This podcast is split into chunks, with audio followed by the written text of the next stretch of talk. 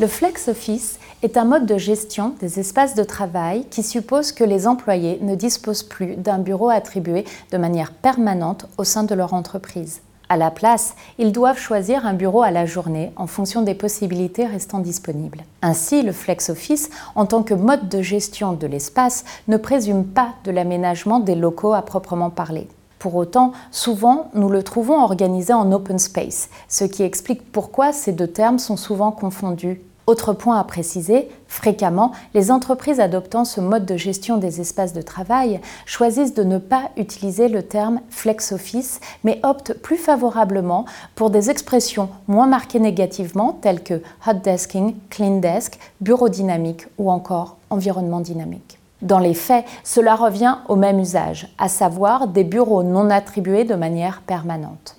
Dans la littérature scientifique spécialisée, on parlera plus volontiers de bureaux non territoriaux car en effet, ce type d'organisation ne permet plus aux employés de s'approprier un espace bien à soi dans les locaux de leur entreprise et de fait, ils ne peuvent plus territorialiser un espace en y laissant des effets personnels comme des photos de famille, des goodies ou des petits souvenirs tels que nous pouvons le voir encore avec les bureaux territoriaux. Le Flex Office n'est pas non plus à confondre avec l'Activity-Based Office, dans lequel il est question d'en finir avec l'idée que les individus passent 8 heures par jour assis au même poste de travail. L'activity-based propose au contraire d'aménager les espaces de travail en îlots présentant chacun différentes possibilités.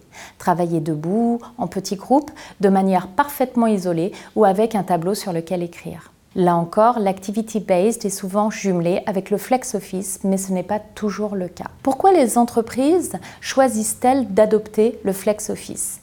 Plusieurs raisons peuvent expliquer ce choix, mais c'est fréquemment une question de finances.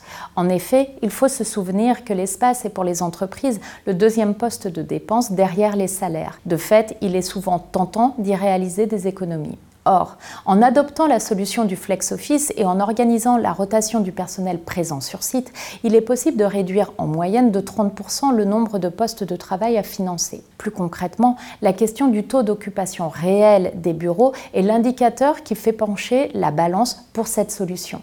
Entre les réunions à l'extérieur, les congés et le télétravail qui s'est développé de manière massive depuis la crise du Covid, beaucoup d'entreprises sautent le pas du flex office.